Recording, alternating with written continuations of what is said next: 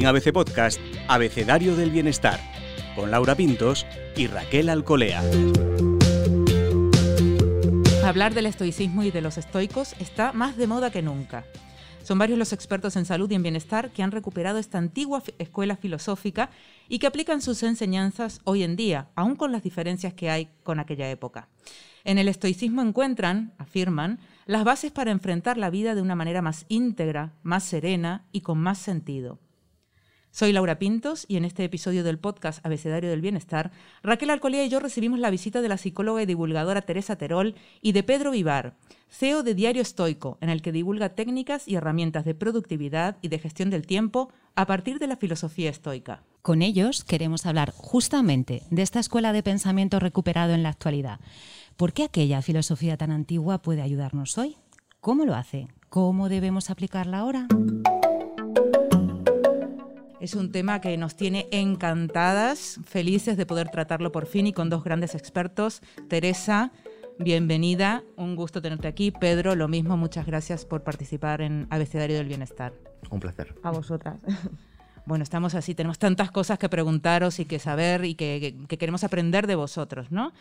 Para empezar, esto del coraje, la templanza, la sabiduría y la justicia. Bueno, son cuatro grandísimas palabras, grandísimos valores ¿Cómo podemos eh, cultivar y desarrollar estas virtudes estoicas en un momento tan difícil como en el que estamos hoy? Bueno, y difícil, difícil, porque el mundo se ha puesto muy complicado. ¿Cómo traemos esos cuatro valores al día de hoy? Bueno, pues si me permites responder a mí, te diré que los estoicos hablaban de la preparación. Y muchas personas se empiezan a preguntar cómo cultivar estas cosas a toro pasado, cuando realmente estas cosas se deben preparar, digamos, con, con antelación, como cualquier empresa.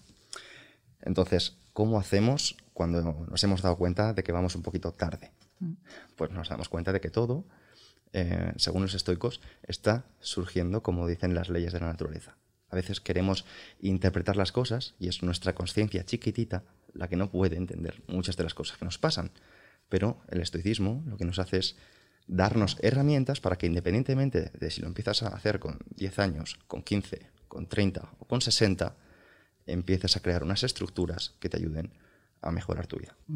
Qué maravilla, no lo podría haber dicho mejor. no, la verdad es que sí, es totalmente cierto.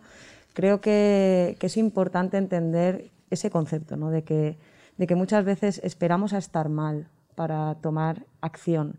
Y de alguna manera, el hecho de ser fuertes mentalmente, de ser fuertes ante, ante lo que pueda venir, te estás preparando, aunque no sepas para qué, aunque no sepas para cuándo. Entonces, de esa manera, venga lo que venga, estarás listo.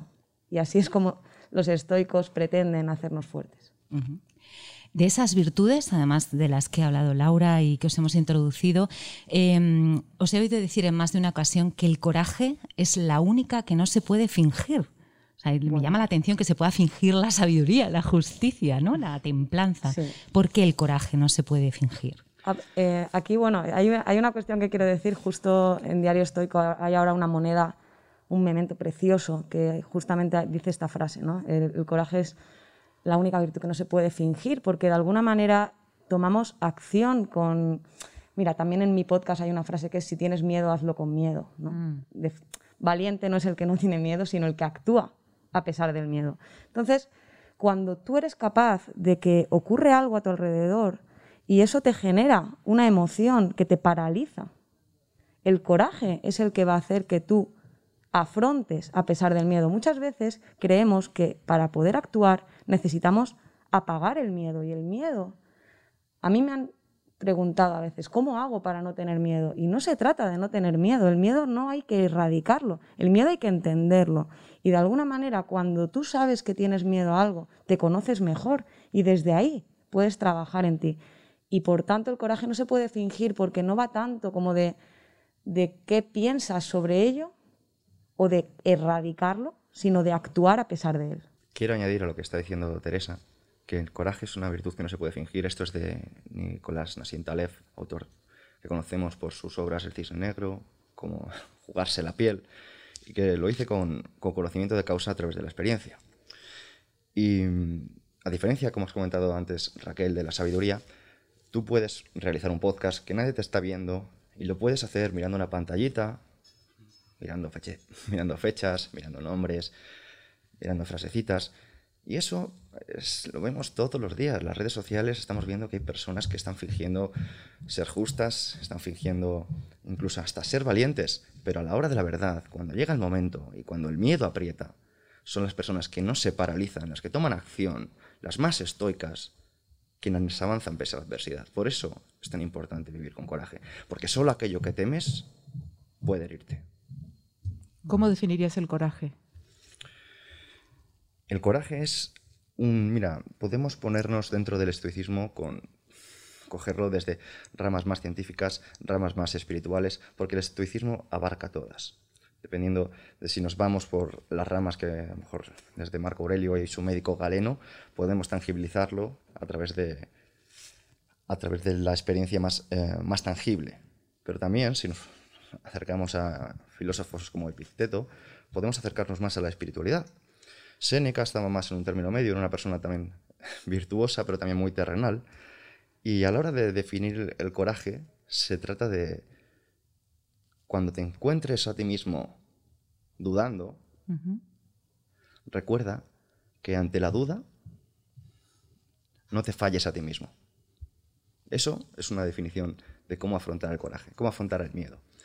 Y hay tantas como personas hay en el mundo, cada una lo puede percibir. Hay personas que creen que el coraje es una cuestión de si te persigue un oso, plantarle cara, y eso estamos hablando que no, tiene mucho sentido. El coraje está en el día a día. El coraje está en el, como decía Séneca, ¿no? A veces para vivir hace falta coraje. las pequeñas cosas. Cuando te estás dando cuenta que todo te está viniendo de cara, es el momento de actuar con coraje. Y lo podemos llevar a tantos ámbitos que de verdad es una, una virtud maravillosa. Exacto. El autodominio y la mm. perseverancia también son valores estoicos. ¿no? ¿Podríais decirnos cómo se entrenan estas, estas capacidades? Porque entiendo yo que uno no nace, ¿no? se podrá entrenar.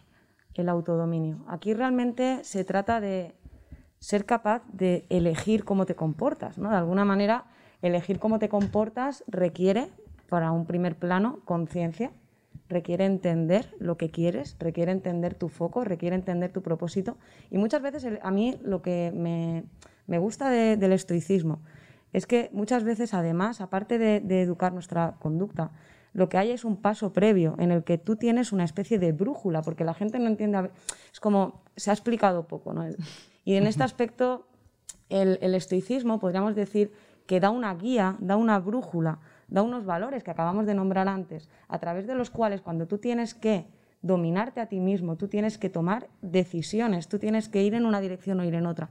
De alguna manera, estos valores muchas veces te sirven de brújula y de guía. Y por tanto, pues obvio que luego a partir de ahí hay herramientas para empezar a trabajar, pues cualquiera de las cuestiones que estamos hablando, ¿no? Pues por ejemplo, de cara a afrontar con miedo, pues ahí hay herramientas y de hecho eh, también quiero dar un dato y es que el estoicismo nace de, la, o sea, al final, la terapia cognitivo-conductual, que es la psicología basada en evidencia a día de hoy, em, nace a partir de ideas estoicas. Y por tanto, tantas herramientas ¿no? que tenemos a día de hoy, eh, que sí que tienen eficacia y se ha demostrado que tienen esa eficacia, nacen de, estos grandes estoicos que, ya hablaban de ellas. ¿no? Y, bueno, Pedro, yo creo que a lo mejor tú puedes darnos alguna de ellas para, para poder trabajar. Pues mira, a mí me gusta sacar el repertorio estoico, y hemos hablado de, los más populares, pero hay filósofos que no son tan populares que hablaban del autocontrol, como por ejemplo puede ser Musonio Rufo, que fue maestro de Epicteto, y decía, si tuviéramos que mirar las cosas por la cantidad de placer que brindan, ninguna sería mayor que el autocontrol. De la misma manera que si tuviéramos que mirar las cosas por la cantidad de dolor que producen, ninguna sería mayor que la pérdida de, autocontrol.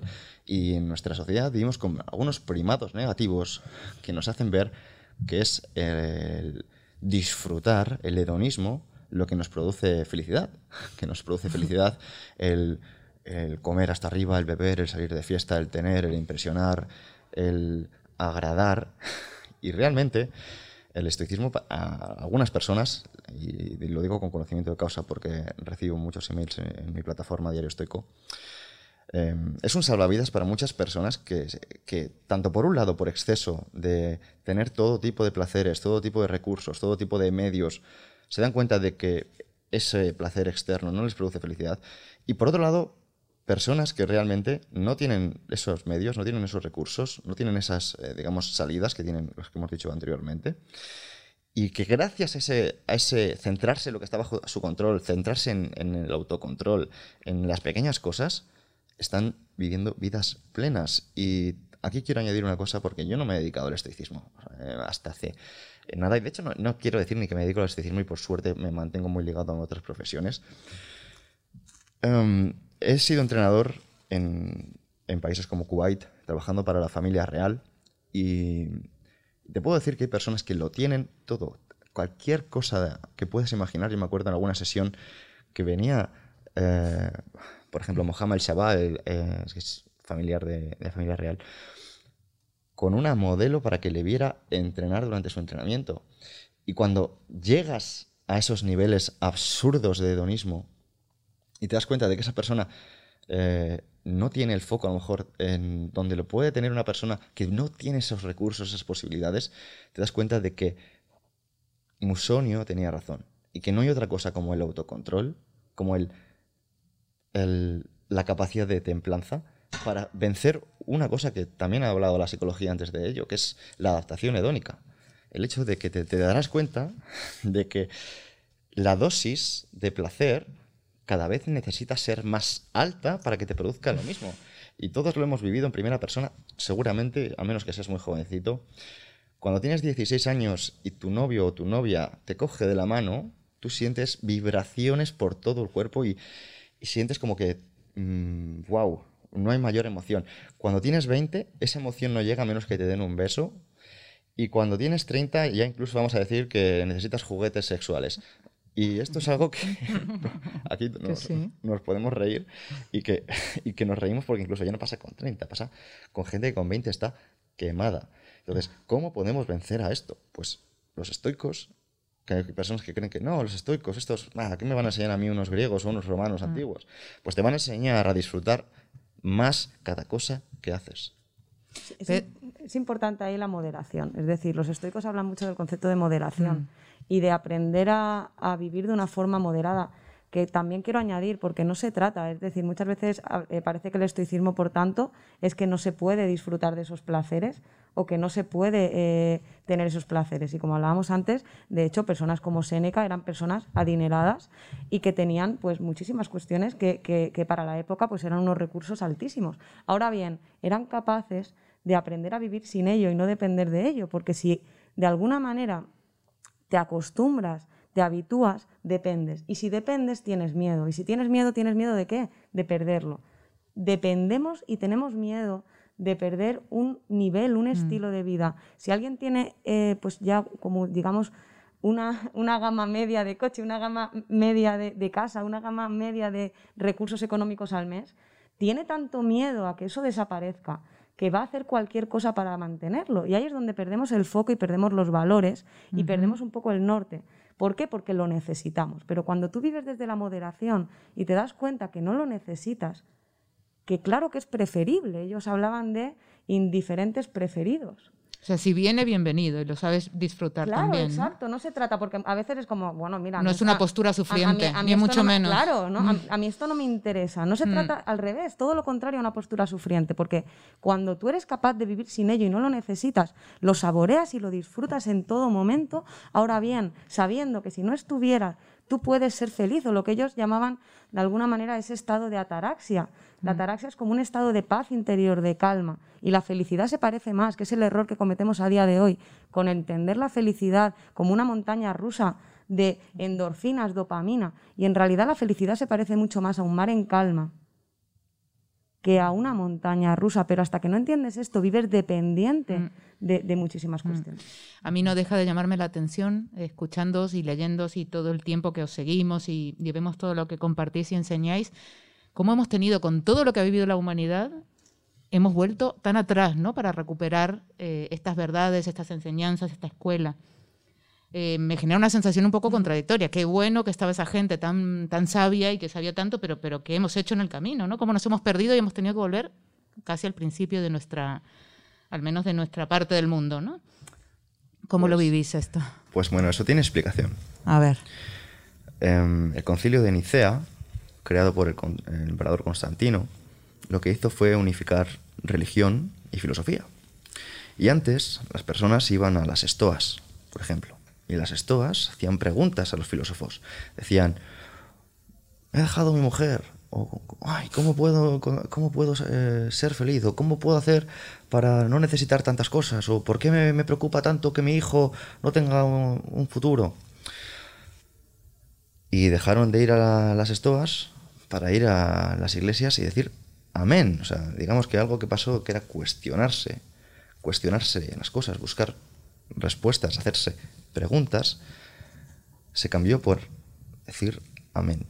Y un mensaje que me gustaría ligar con el estoicismo, porque al final dentro del estoicismo hablan de quédate con lo que sea útil y desecha lo que no. Y los estoicos utilizaban otras filosofías, no solo utilizaban em, la, propia, eh, solían recurrir incluso a, Diógenes de Sinope con el cinismo o Epicuro con el epicurismo. Jesús de Nazaret trajo un mensaje muy estoico, que por cierto hay que decir que fue contemporáneo a, Séneca, aunque no se conocieron. Jesús de Nazaret trajo el mensaje del amor. Y el mensaje del amor, a diferencia de lo que nos puede vender Hollywood, no es un amor de pareja, es un hecho de actuar sin esperar nada, de sentirte abundante porque ya eres, de amor y no de miedo. Y el mensaje que recibimos, el mensaje que recibimos es el mensaje de la iglesia. Y no digo nada de la iglesia que lo haga con mala intención, pero el mensaje es un mensaje conductista, y eso te lo puede decir mejor eh, Tere que yo, y es un mensaje que habla de responder al miedo. O eres bueno o vas al infierno. Ya no es eres bueno porque es lo correcto. Ya es o eres bueno o vas al infierno. Y eso es responder a estímulos. Los estoicos eran todo lo contrario. ¿Qué ocurre? Que, como hemos dicho, sin mala intención, se ha cambiado el hacerse preguntas, el buscar respuestas, el cuestionarse, al aceptar cualquier cosa como verdad. Exacto. De hecho, bueno, el conductismo, como, como dice él, al final los seres humanos tenemos eh, pues un sistema ¿no? de aprendizaje a través del cual reaccionamos a estímulos y es inevitable y, de alguna manera es una forma de aprendizaje condicionada que, se, que se no lo elegimos, se hace de una manera automática.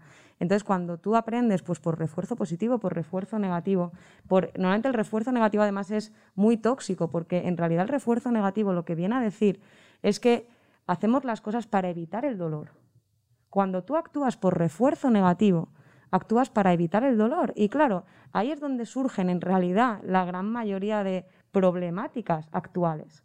¿Por qué? Porque tú tienes miedo y actúas evitando para no tener ese miedo. Entonces el miedo se apaga y tú te quedas contento porque has evitado el problema. Pero es un bucle, porque normalmente casi todos los trastornos y casi todos los problemas tienen una dinámica de que en el corto plazo eliminan la emoción dolorosa, solo que en el largo plazo estás creando un problemón del que muchas veces no eres ni consciente, porque estás condicionando miedos, dolores, emociones negativas, en lugar de, como dice Pedro, vivir desde el amor, vivir, vivir desde el ser, vivir desde el entender que tú tienes que, tienes no, que tú podrías querer sentir en lugar de estar huyendo y aceptando. ¿Pero por qué? Porque cuando tú, de alguna manera, asumes que eh, no pasa nada, porque eres capaz de soportar, porque el dolor es inevitable, pero el sufrimiento es opcional, dicen. Entonces, cuando tú entiendes esto, que tú el dolor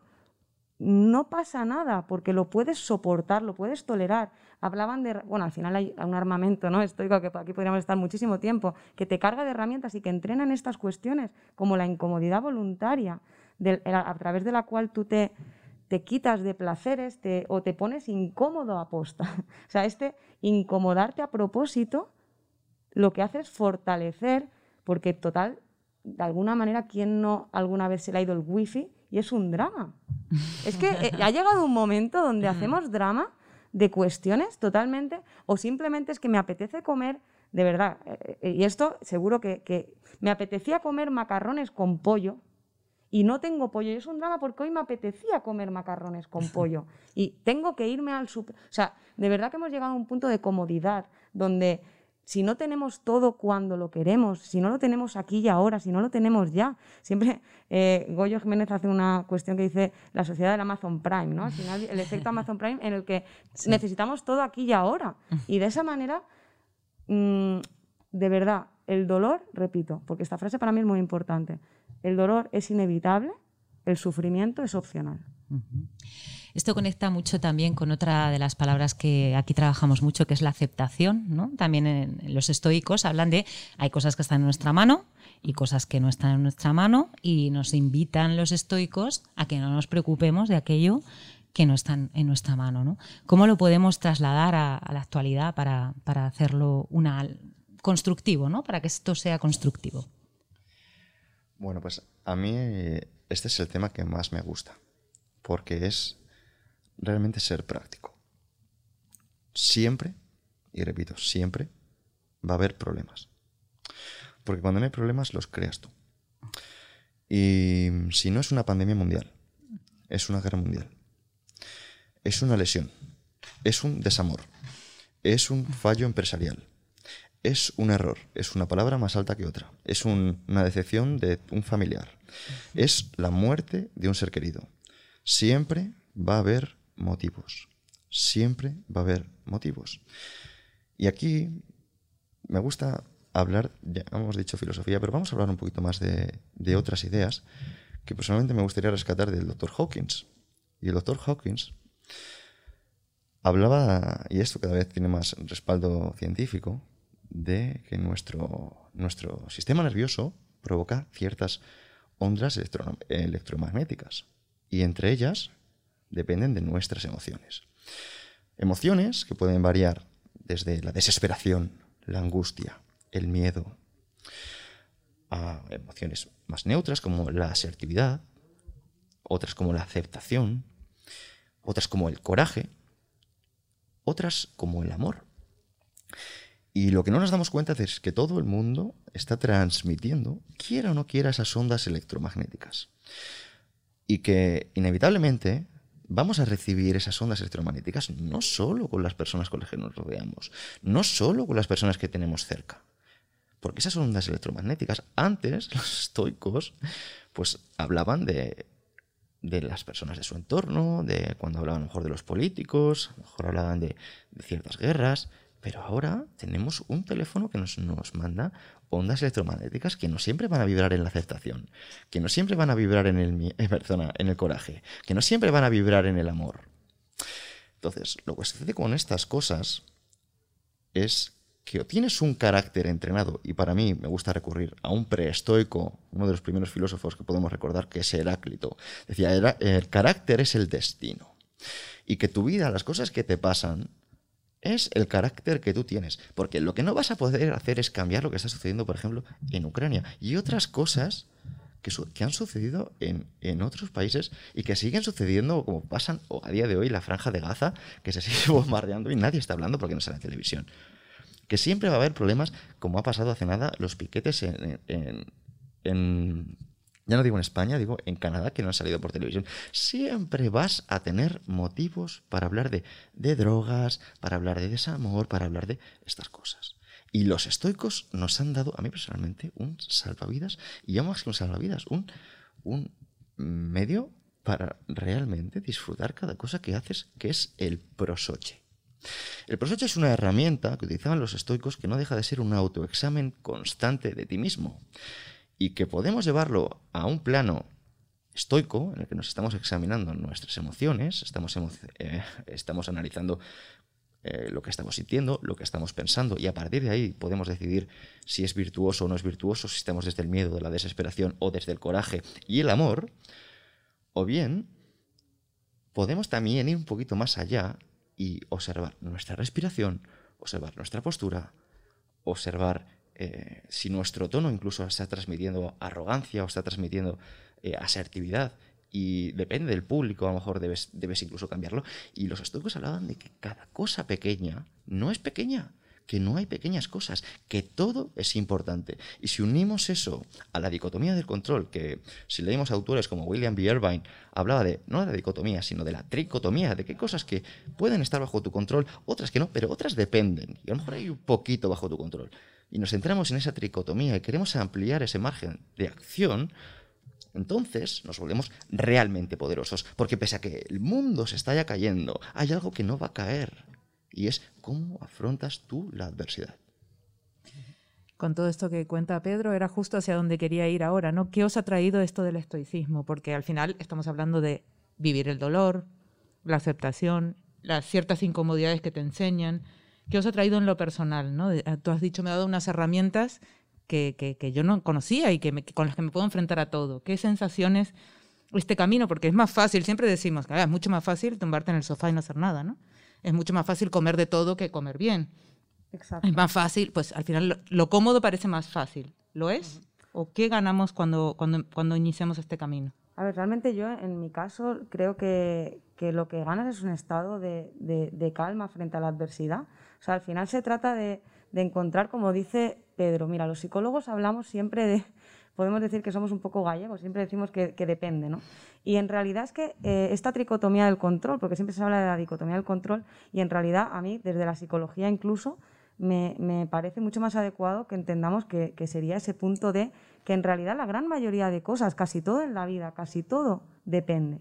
Depende qué quiere decir, que habrá cosas en cada una de las cuestiones, pequeñas acciones que siempre podemos hacer algo, siempre podemos afrontar y enfocar en lo que sí que depende de nosotros, a pesar de que haya 99% que no depende de nosotros, pero siempre podemos encontrar ese 1% en el que poder enfocarnos. Y eso al final, como acabo de decir, lo que te transmite es esa calma, te transmite como una sensación de, de sentirte libre de las circunstancias. Mm. También, al final, como digo, yo hablo desde la psicología, pues porque al final eh, así nos podemos complementar muy bien, porque la, terapia cognitivo-conductual se basa, es la, fuente ¿no? de, la, mamado del estoicismo. Y al final, en terapia cognitivo-conductual, cuando tú, tú trabajas en cambiar tus pensamientos, cuando tú trabajas, ¿por qué? Porque normalmente entendemos que el estímulo, las cosas que nos pasan. Hay una frase que a mí me gusta mucho porque es muy habitual y muy cotidiana. Yo estoy convencida que todos la hemos escuchado.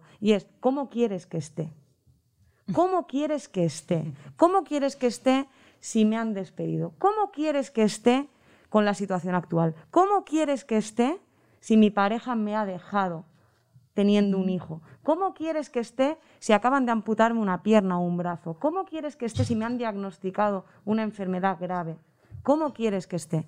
Y este cómo quieres que esté te resta la calma, porque te resta la calma porque estás poniendo el foco en lo que no depende de ti, estás poniendo el foco en el estímulo, estás mm. poniendo el foco, como decía Pedro al final, en convertirnos en estímulos, o sea, en personas que responden a estímulos. Mm. Y cuando tú entiendes que muchas veces lo que nos pasa es que nuestra interpretación la asumimos como parte de la realidad y en realidad no es así, porque si fuera así, todo el mundo reaccionaría igual ante las mismas circunstancias. Y yo creo que, por ejemplo, pues con la pandemia ha habido millones de formas de reaccionar a lo mismo. Vale que cada uno ha podido tener sus circunstancias, pero no nos podemos justificar en eso porque muchas personas han tenido circunstancias muy parecidas y lo han tomado de una manera muy distinta.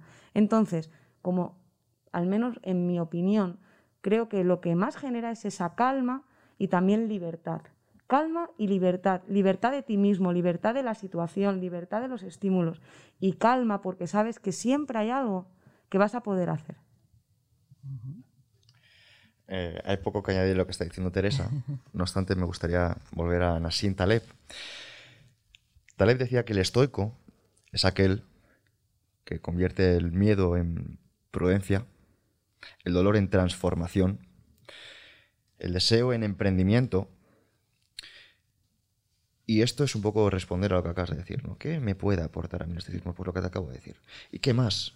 Pues menos discusión, porque a veces algo que sucede es que las personas tratan de discutir la filosofía, ¿no? Pues Marco Aurelio no decía esto, pues Epicteto decía esto otro, ay, pues no sé qué.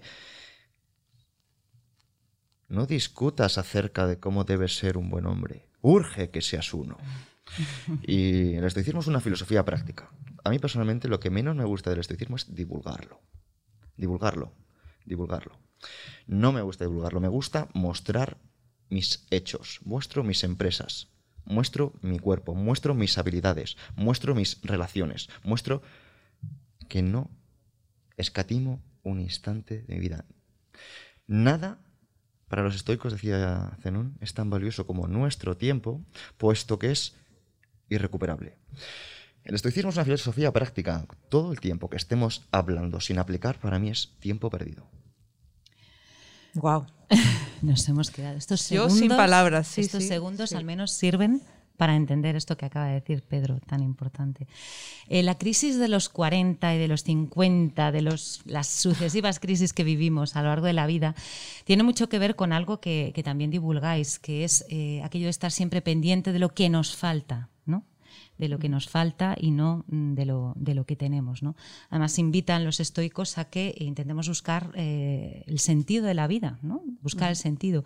Eh, nos preocupamos mucho de esto, de todo lo que nos falta, y a medida que pasan los años, todavía más. Claro, aquí eh, de nuevo insisto, porque creo que se complementa, ¿no? Desde la perspectiva eh, mental y psicológica, lo que nos ocurre es que es un mecanismo de supervivencia. Es decir, nadie de alguna manera ne- se salvaba en el pasado, ¿no? Cuando prestaba atención a lo que ya tenía. Se salvaban y sobrevivían porque prestaban atención a lo que todavía faltaba y eso les prevenía de que a lo mejor pues, pudieran tener una escasez de recursos, porque a día de hoy levantamos el teléfono y tenemos 5.000 calorías en la puerta en tres minutos. Pero antiguamente, pues cuando había que cazarlas, no tenías 5.000 calorías en la puerta en tres minutos. Y por tanto, este foco de atención en lo que puede faltar es lo que nos ha traído hoy aquí a todos y es este mecanismo de supervivencia del ser humano. ¿Qué ocurre? Que este mecanismo de supervivencia del ser humano, a día de hoy, en una sociedad donde creo que ya no hace falta, lo que nos ha traído es una desgracia en el sentido eh, de cómo lo estamos asimilando. O sea, al final esto no deja de ser la, situación, pero vivimos en la mejor era de la historia. Y, oh, no, ¿qué estás diciendo? Si estamos con una crisis, si estamos con un tal... Eh, de verdad, o sea, yo hablo con mi abuela y mi abuela eh, me cuenta cosas que no hace tanto, es mi abuela, entonces, y me cuenta que no tenía una nevera, me cuenta que tenía que desplazarse kilómetros para lavar la ropa y que tenía que, eh, no sé, o sea, era, era otra cuestión y no hace tanto. Entonces ahora vivimos en una época muy cómoda, donde a lo mejor estar prestando tanta atención a lo que nos falta no es preciso y en cambio deberíamos estar más dedicando ese foco de atención a cómo podemos convertirnos en nuestra mejor versión, en cómo podemos comportarnos como una persona que nos represente, en cómo podemos ser alguien de los que nos sintamos orgullosos. Y este, claro, esto como automáticamente nuestro sistema está orientado y automatizado a focalizar en lo que falta, o lo entrenas o te preparas, como hemos dicho antes, o de alguna manera vas a vivir constantemente pensando que eres un desgraciado y no es verdad. O sea, vivimos en la mejor era de la historia. Yo sé que hay mucho dolor, mucha gente que sufre dolor por cuestiones, porque es eso, eh, la vida es eso. En algún momento nos hemos creído que la vida debería ser estar en, en un estado de como de, no sé, tipo Disney World, donde deberíamos estar Sí, de estímulo permanente, ¿no? Sí, de y- estímulo y- externo. Y, y nos, nos han vendido, no sé en qué momento, ¿no? A través de incluso la psicología positiva, esta idea, ¿no? De, de- de- de tener que, de la Coca-Cola, ¿no? De, de tener que ser felices. Y en realidad es un error. La vida no es eso. La vida duele.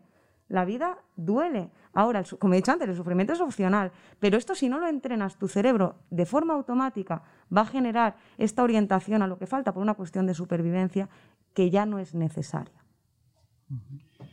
Bueno, pues otra vez más, tengo poco que añadir a lo que está diciendo Teresa. Sencillamente, quiero volver a rescatar que lo que sucede es una falta de preparación. Otros estoicos, como Cicerón, hablaban y tienen textos en los que decían que a la vejez se llega preparado. Y si te ha llegado una crisis de los 40 o te ha llegado una crisis que sea, sencillamente déjate de dramas y asume que no has hecho los deberes. No has hecho los deberes porque a lo mejor, como a mí esto me dijo mi padre, quien no corre de joven, corre de viejo. Que de joven trota, de viejo galopa. Y camarón que se duerme en la corriente se lo lleva. Entonces, si ahora mismo estás disgustado, asume que la naturaleza es perfecta. La naturaleza simplemente está dándote los frutos que tú has plantado. Has plantado los frutos de la desidia, de la comodidad. Y tú ahora puedes decir, no, no, yo me he esforzado. Bueno, pues no has sido inteligente. Te has forzado inútilmente, porque debemos recordar que no son los que más se esfuerzan los que más consiguen, sino los que se esfuerzan de forma más inteligente. Y para ello, el estoicismo es una filosofía que te está dando herramientas prácticas. Aquí nadie te está diciendo, no, piensa en cosas y las vas a tener. Nadie. Te están diciendo, si eres el primero que se levanta y dedicas preparación y formación, el interés compuesto hará el resto. Y otra cosa es que estés esperando la respuesta aquí sentado sin acción y volvemos a decir lo mismo. Esto va de hechos. La suerte siempre nos pilla trabajando. Es un concepto que, que- es importante, ¿no? El concepto de, de suerte, de cómo el locus de control de las personas que a lo mejor no se orientan desde esta corriente más estoica. El locus de control eh, habla de dónde pones el foco, en, en lo que depende de ti o en lo que no depende de ti. Las personas que tienen un locus de control interno entienden que esta suerte, pues claro que puede haber, eh, yo, yo no lo niego, es decir, siempre hay un factor de azar. Eso siempre o casi siempre hay un factor de azar. Ahora, la suerte nos pilla trabajando, la suerte nos pilla actuando. Porque además vivimos en una sociedad, justo es lo que estaba pensando cuando hablaba Pedro, ¿no? Que te pasa algo y dices, qué suerte tienes. Qué suerte que tienes esa genética. Qué suerte tú que, tienes- que eres perseverante, ¿no? Qué suerte que te gusta hacer ejercicio. Claro. Y, y- y realmente hay mucho esfuerzo. Entonces, eh, A mí me gusta decir, cuando alguien dice, cuando dice esas cosas, digo, mira, que tus hijos te vean atlético, no depende de tu genética, depende de tus hábitos. Que tus hijos te vean atlético, no depende de tu genética, depende de tus hábitos. Es muy fácil. Es decir, no esto es- es permanente, ¿no? Parece que las cosas te llegan así de... Eso es. ¿no? A la- vosotros la os discipli- pasará. y- y la disciplina es fundamental. Es que de verdad que hay, se, se hace una asunción de que, ya, pero para ti es más fácil. Para ti es más fácil, parece que para ti es más fácil porque lo que estás aplicando es disciplina. Y lo que estás explicando, perdóname que, que te corte porque este tema a mí personalmente me enciende, es tu ignorancia. Lo que estás aplicando es tu ignorancia. Estás aplicando la ignorancia porque los estoicos no creían en la suerte. Los estoicos hablaban de que la suerte es el desconocimiento de los acontecimientos. Y, y podemos decir esto, pero es que hace cosas de 200 años la gente, eh, por ejemplo, una mujer creía que acostarse con más hombres era lo que le iba a dar que su hijo tuviera más capacidades. O que incluso que hubiera una buena cosecha era porque am, habían sacrificado los animales adecuados. Entonces, vamos a ver, vamos a ver. Esto es otro tipo de ignorancia. Es otro tipo de ignorancia, es otro tipo de desconocimiento de los acontecimientos. Y decir suerte simplemente es que tú mismo estás restregando a las personas la ignorancia de los acontecimientos y que tú mismo estás cayendo en juicios de valor. Otra cosa que si te gusta esta disciplina, que es el estoicismo, debes empezar a renunciar a ellos, porque todos son juicios de valor. Marco Aurelio decía, suprime la opinión y suprimirás el semia herido. Suprime el semia herido y suprimirás la herida. Libro 4, meditación 7. Esto viene a decir que nosotros somos los que estamos dando juicios. Ay, es que me ha hecho daño. Ay, es que no sé qué. Y hay personas que dicen, yo no pierdo. Yo gano o aprendo. Y a ambos les ha pasado lo mismo. Hay un doctor que me gusta mucho, que es el doctor Bruce Lipton, conocido por su libro de la biología de la creencia, que decía, vamos a poner un ejemplo. Si aparece una serpiente aquí encima de la mesa que estamos nosotros cinco, contando con David, que sé, muchas gracias por, por estar aquí mediándonos, puede haber distintas reacciones. Aparece una serpiente y yo, por ejemplo, puedo decir, ¡ay! Una serpiente. Y me caigo para atrás de culo y empiezo a maldecir serpiente, serpiente, serpiente, serpiente. Y por ejemplo, pongamos que tengo aquí a mi derecha a Raquel, que es serpentóloga por casualidad, que para que no lo sepa es un experto en serpientes, y dice, ay, pues no, no, esta serpiente, Pedro, que sepas que no es venenosa. De hecho, no es agresiva. De hecho, incluso te diría que eh, se hacen ungüentos con esta serpiente que te pueden ayudar a la relajación. Y ha sucedido lo mismo y la misma experiencia que a una persona le está dañando y le provoca dolor, a otra le estimula a nivel fisiológico. Entonces, vamos a dejarnos de suerte y vamos a empezar a asumir nuestra ignorancia de cara a los resultados que estamos obteniendo. Podríamos hablar horas, Raquel, hablar, con es estos dos expertos, porque Sí. bueno, este camino del estoicismo. Solo una pregunta muy breve. Nunca es tarde, entiendo, para empezar. Por Dios. Porque, claro, nos damos cuenta de cuánto no sabemos y, y da una sensación de, bueno, me tengo que poner aquí a aprender todavía mucho, ¿no? Yo te diría que el mejor momento para plantar un árbol fue hace 20 años y el segundo mejor momento es ahora. Hoy, eso es, eso es. La vida es hoy. Es decir, tenemos que, que dejar de lamentarnos por lo que no hemos hecho hasta, hasta ahora. Eso, de nuevo, ya no depende de nosotros. Y si entonces eh, lo estamos aplicando desde el estoicismo, ¿es un buen momento para aplicar el estoicismo? Pues no lo sé. ¿Tú qué quieres hacer hoy? Es decir, ¿cómo quieres vivir hoy? Vivir, ¿no? ¿Y quién quieres ser hoy? Hay una frase que es, tú no eres, tú te, o sea, tú no eres algo, tú te comportas. Y cuando tú entiendes que tú no eres, tú te comportas y tú entiendes que tú puedes ser o puedes convertirte en aquello que visualices y en aquello en que te enfoques y por tanto de esa manera pues te convertirás en la persona que deseas ser. Tú quieres ese cuerpo del que dices que es que es suerte, trabaja en ese cuerpo y ese cuerpo acabará llegando. ¿Quieres éxito? Trabaja para el éxito y quizá el éxito acabe llegando. Y si no llega, estarás preparado también porque has trabajado en ello y estás listo. Ahora, lo que no va a pasar es que el éxito venga a tu puerta, lo que no va a pasar es que esas abdominales vengan a tu puerta y no van a venir si tú no empiezas hoy. Entonces, ¿es, buen momento? Por favor. Raquel, has, estado tomando tus notas y, de todo lo que nos cuentan. Sí. ¿Cómo podríamos resumir esta He hecho una pequeña práctica a, la que nos invita también eh, el estoicismo, que es a escribir, ¿no? Eh, escribir un diario, ¿no? Y he hecho este pequeño... El poder de la escritura, que lo hemos hablado tantas veces, ¿no? que parece algo... Pero cuando lo descubres, el poder de la escritura. He escrito muchas de las cosas con las que, nos han regalado a Pedro y Teresa. Eh, pues bueno, también para, para, que se queden ahí en mi cabeza, ¿no? Y, os voy a transmitir a ver si, a ver si conseguimos esas pequeñas esencias, ¿no? Nos habéis recordado que el estoicismo nos da las herramientas para crear estructuras que nos ayudan a, a mejorar nuestra vida, ¿no? Hemos hablado del coraje, que es el que te hace afrontar a partir del miedo. No hay que evitarlo, sino entenderlo, ¿no? Entender el miedo. Porque solo aquello que temes, nos decís, puede herirnos, puede herirnos. Entonces, eh, nos invitáis a que eh, afrontemos eh, el miedo. ¿no? El estoicismo es una guía o una brújula para tomar decisiones, nos decís, porque además, como nos recordaba Teresa, la psicología cognitivo-conductual bebe directamente de esas fuentes estoicas. Cuando habláis del autocontrol, nos recordáis, las dosis de placer cada vez tienen que ser más altas, ¿no? Entonces, nunca nos saciamos, necesitamos más y más. Luego, aprendamos a vivir de forma moderada, ¿no? con, moderación.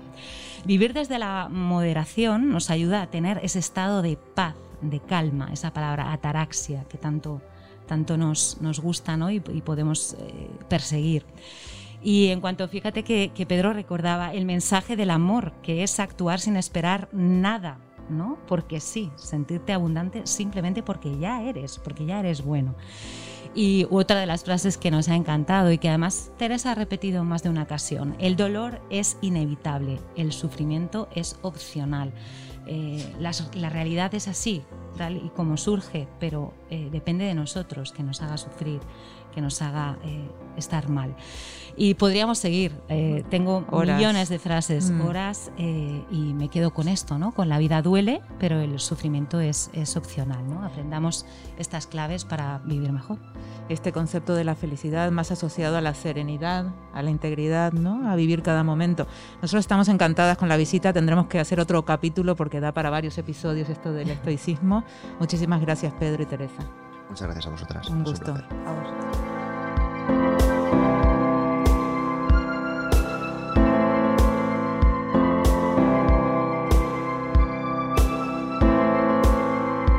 Puedes escuchar todos los episodios del Abecedario del Bienestar en abc.es, iBox, Wanda, Spotify, Apple Podcast y Google Podcast. Y no te olvides de seguirnos en las redes sociales. ABC-Bienestar.